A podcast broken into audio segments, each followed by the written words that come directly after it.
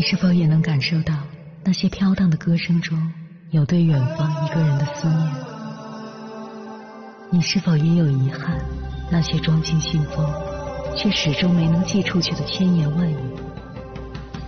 你是否也走过从南到北那漫长的路？遇见，也错过那东来西去的人。当往事随风，爱。一场风，凌晨时分，跨越千山万水，讲述和倾听我们的故事。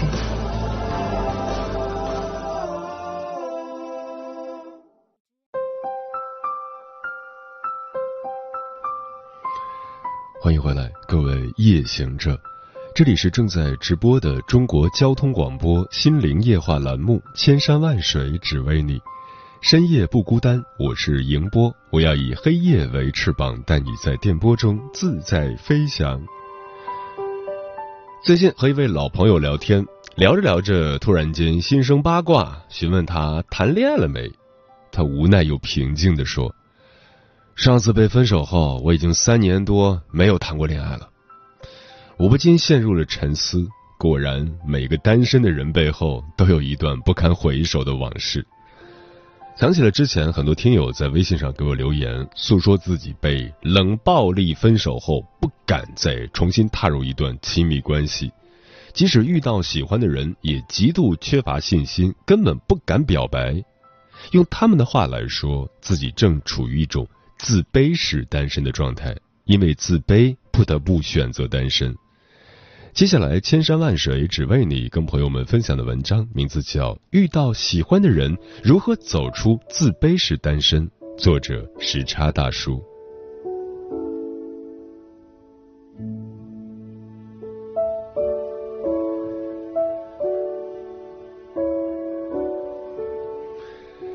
毫无疑问，自卑式单身的人并非少数。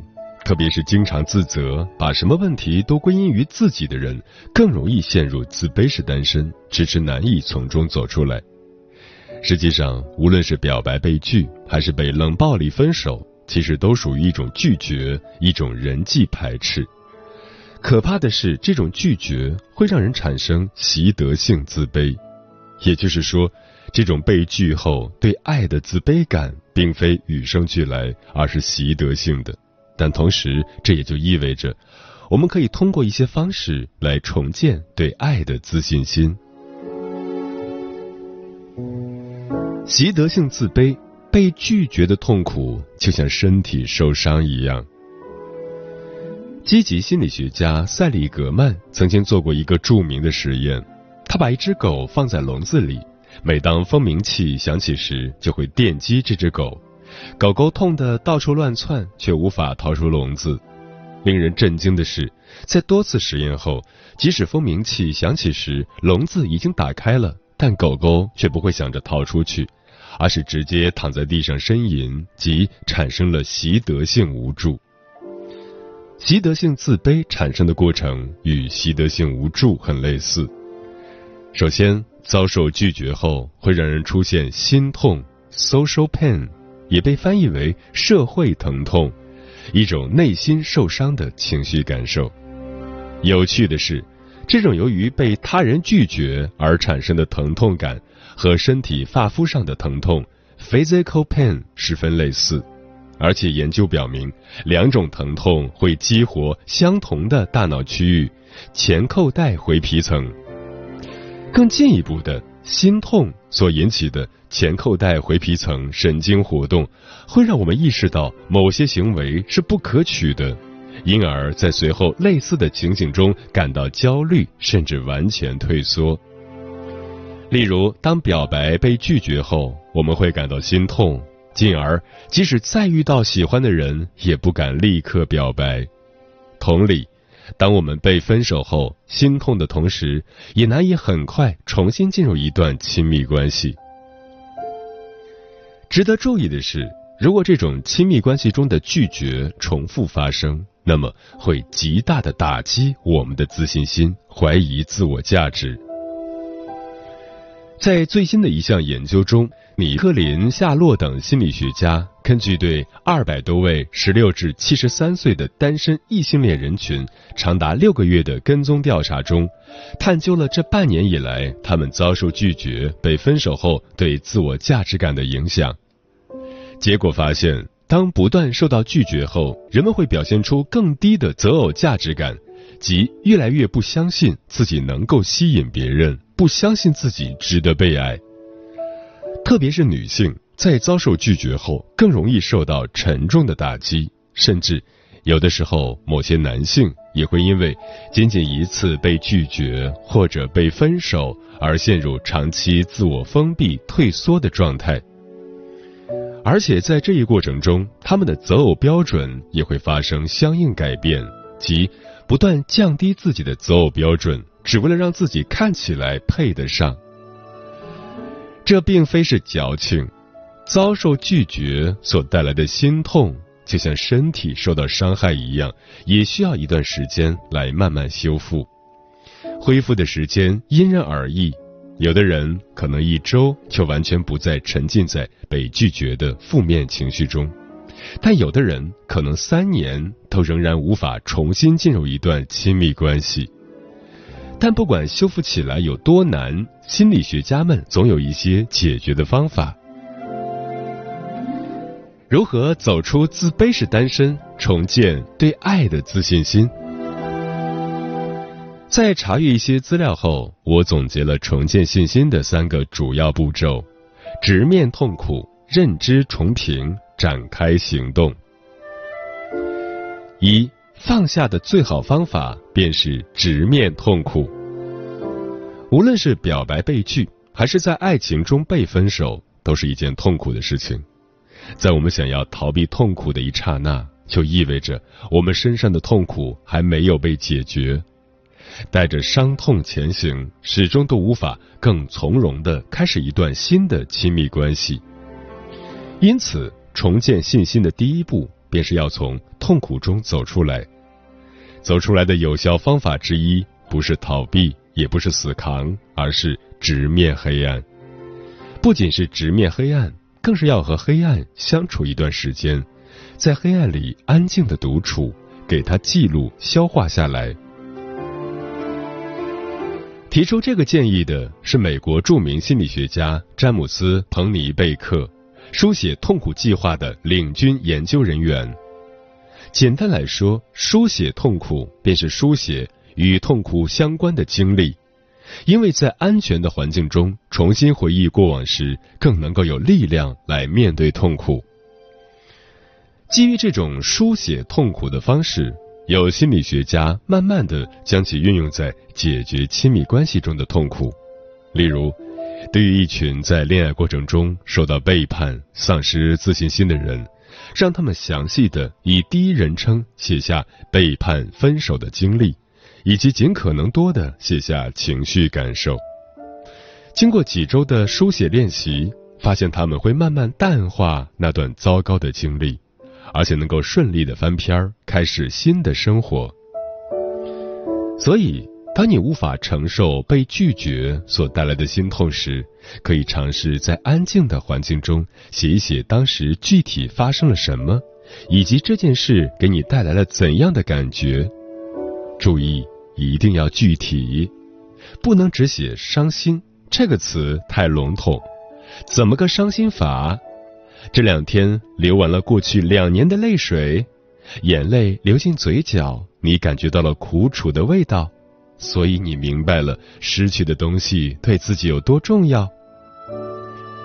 当我们可以不去逃避痛苦时，便更能够与痛苦相处。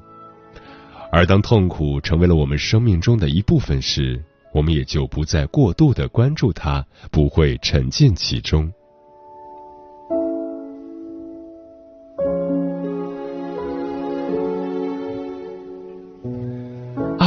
认知重评，看见积极的一面。在与痛苦的恋爱经历相处一段时间后，我们仍然也可以继续从这段经历中获得不一样的意义感。认知重评正是从黑暗中看见曙光的好方法。认知重评属于认知改变的一种，它改变了我们对情绪事件及其意义的理解和认知，尝试以更加积极的方式来理解使我们产生厌恶、挫折、生气等消极情绪的事件，或将这些情绪性事件合理化。已有的研究表明，基于认知重评的认知行为疗法。能够有效的缓解抑郁和焦虑，让人们摆脱一些负性事件带来的痛苦。放到亲密关系中，表白被拒绝、被分手，这些都不一定是坏事情，关键要看我们自己如何看待他们。例如，有读者诉说自己被冷暴力分手的经历，即对方始终不理不睬，自己的感受如鲠在喉，最终只能选择分手。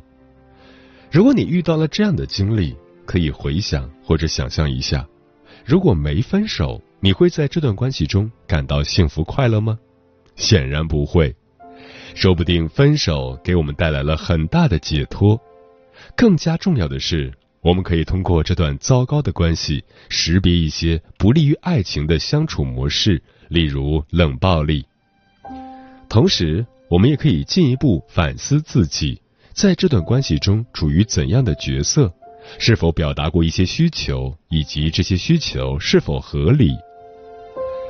不管怎样的经历，永远都不会只有失去。在失去的同时，只要我们以接纳的态度回顾，总会有所收获。这些收获会让我们避免过度贬低自己，进而有利于重建自信。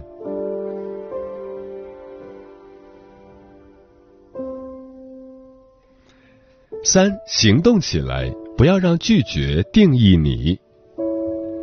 直面痛苦，认知重评，可以让我们在遭受拒绝后感到好受些，并且积累能量去重新进入一段新的关系。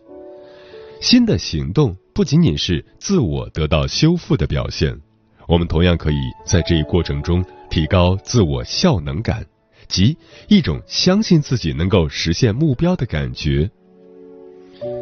曾经看过一个泰的演讲，令我特别触动。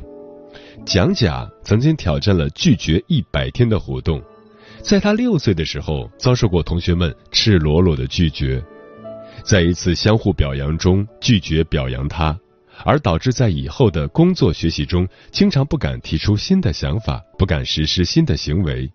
究其根本，正是那个六岁的自己固步自封。在三十岁的时候，他想要尝试做出一些改变。通过网络不断搜索如何摆脱被拒绝的恐惧后，他发现了一种行为疗法——直面拒绝。与直面痛苦类似，直面拒绝也是放弃逃避，但不同的是，前者是一种对过去伤痛的抚慰，后者则是对未来无限可能的尝试。不要逃避，说的轻巧。当蒋甲第一次开始拒绝一百天行动时，他设定的目标是向公司里一位保安借一百美元，按照当前的汇率约为七百人民币。他战战兢兢的来到保安面前，用颤抖的声音说出了一句：“可以借我一百美元吗？”此时的他因为之前被拒绝的经历，已经有些许汗流浃背，特别是当他听到保安那句。哦，我不能借给你时，更是晴天霹雳。第一次在遭到拒绝后，他说了句谢谢，就立刻跑开了。显然，他还是无法承受被拒绝时的恐惧与尴尬。不过好在，他提前把这段借钱被拒绝的经历录了下来。回去之后仔细回看后，他发现，那位保安貌似也没有自己想象中的那样凶神恶煞。甚至胖胖的，有些可爱。看着看着，他突然发现，在他逃跑的瞬间，保安问了他一句话：“Why？我为什么要借钱给你？你有什么理由可以说服我借给你钱吗？”是啊，人家为什么要借钱给我呢？蒋甲在心里默默思索，以及他为什么不借给我钱。是因为他手头上没有这些钱，还是他觉得我这个人看起来不值得信任？蒋甲突然觉得，下次遭受拒绝后要问 why 为什么，因为背后的原因可能并非你想的那样。在第二次拒绝一百天行动时，他拿了一株花，想要种在一位陌生人家中的院子。按响提前选定的陌生人家里的门铃后，他见到一位中年男性。就在他表示想要在这位男性的家里种上一株花后，再次遭到了拒绝。不过这次他没有离开逃跑，而是尝试询问了这背后的原因：为什么？中年男子解释道：“因为我家里养了一条狗，种花会被它弄烂，所以一直都没有养花。如果你想要种的话，可以询问一下对面的邻居，他们家很喜欢种各种花。”就这样，蒋甲在中年男子邻居家的院子中成功的种上了一株花。被拒绝后立刻逃跑，会让我们丧失了解真实原因的机会，从而只会不断猜忌，认为完全是自己的原因。爱情中也是如此，当好不容易鼓起勇气表白，却惨遭拒绝后，我们的第一反应可能就是逃跑。因为这太难为情了，太尴尬了。但这样做，往往就会觉得是自己配不上别人，所以才遭到拒绝。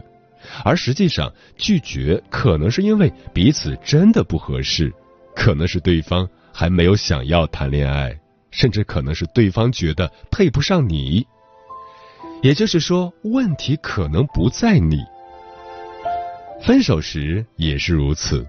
当两个人可以坐下来平静的沟通过去的感情经历，也会让我们更了解这背后的真实原因，更有利于从这段糟糕的经历中获得成长。总而言之，遭到拒绝之后的再次尝试，能够让我们重燃自信。这其中的关键便是，即使再次遭到拒绝，也要询问背后的原因。不要让拒绝定义你，而要让被拒绝之后的行动定义自己。祝福你，我的朋友，希望你也可以在被拒绝后重建自信。There's nothing I'm really passionate about. You know, like I'm not dying to say or do anything really. And every time I admit that to people, they're like, oh my gosh, I'm so sad. But I think that's the case for most people. 感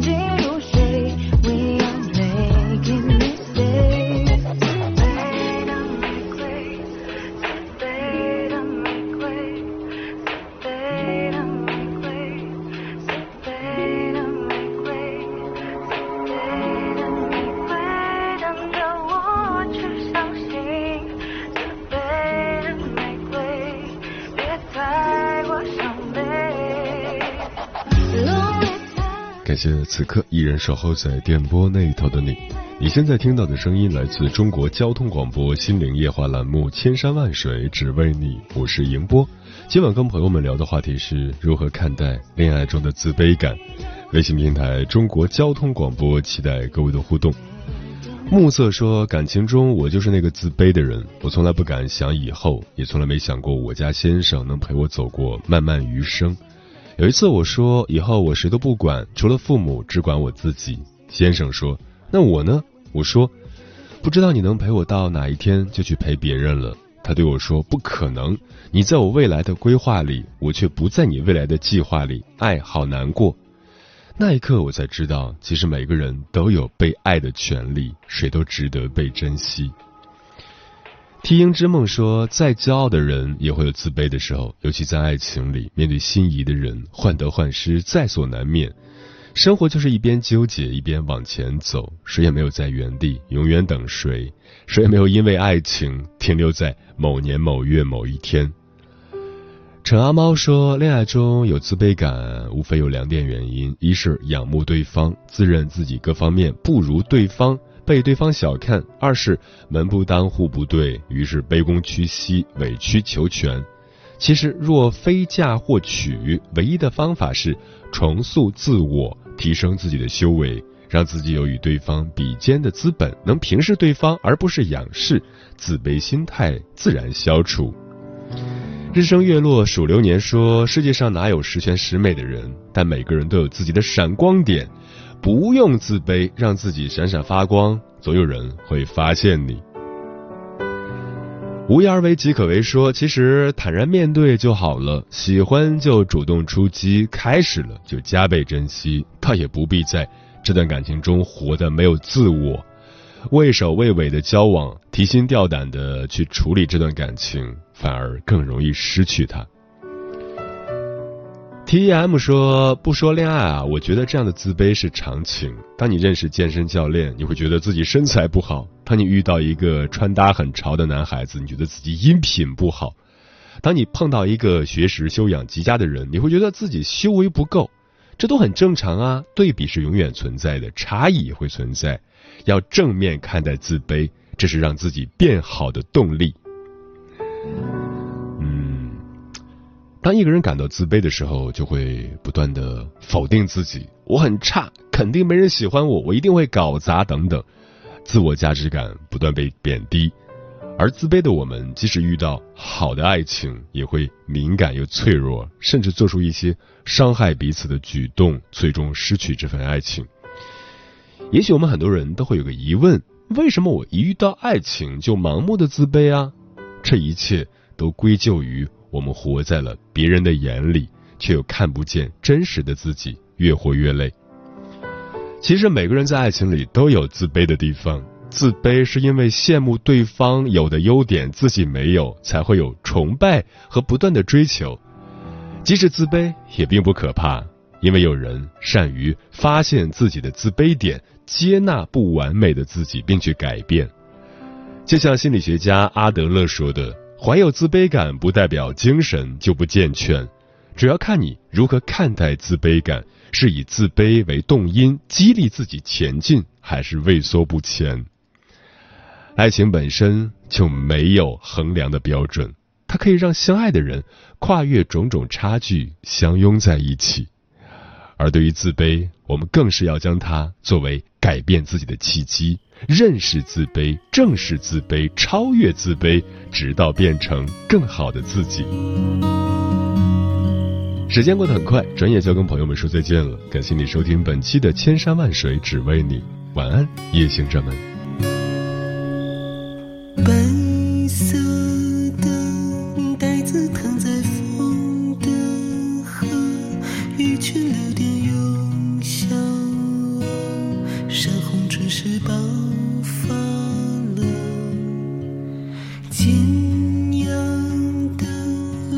像是首冷情歌，空气将。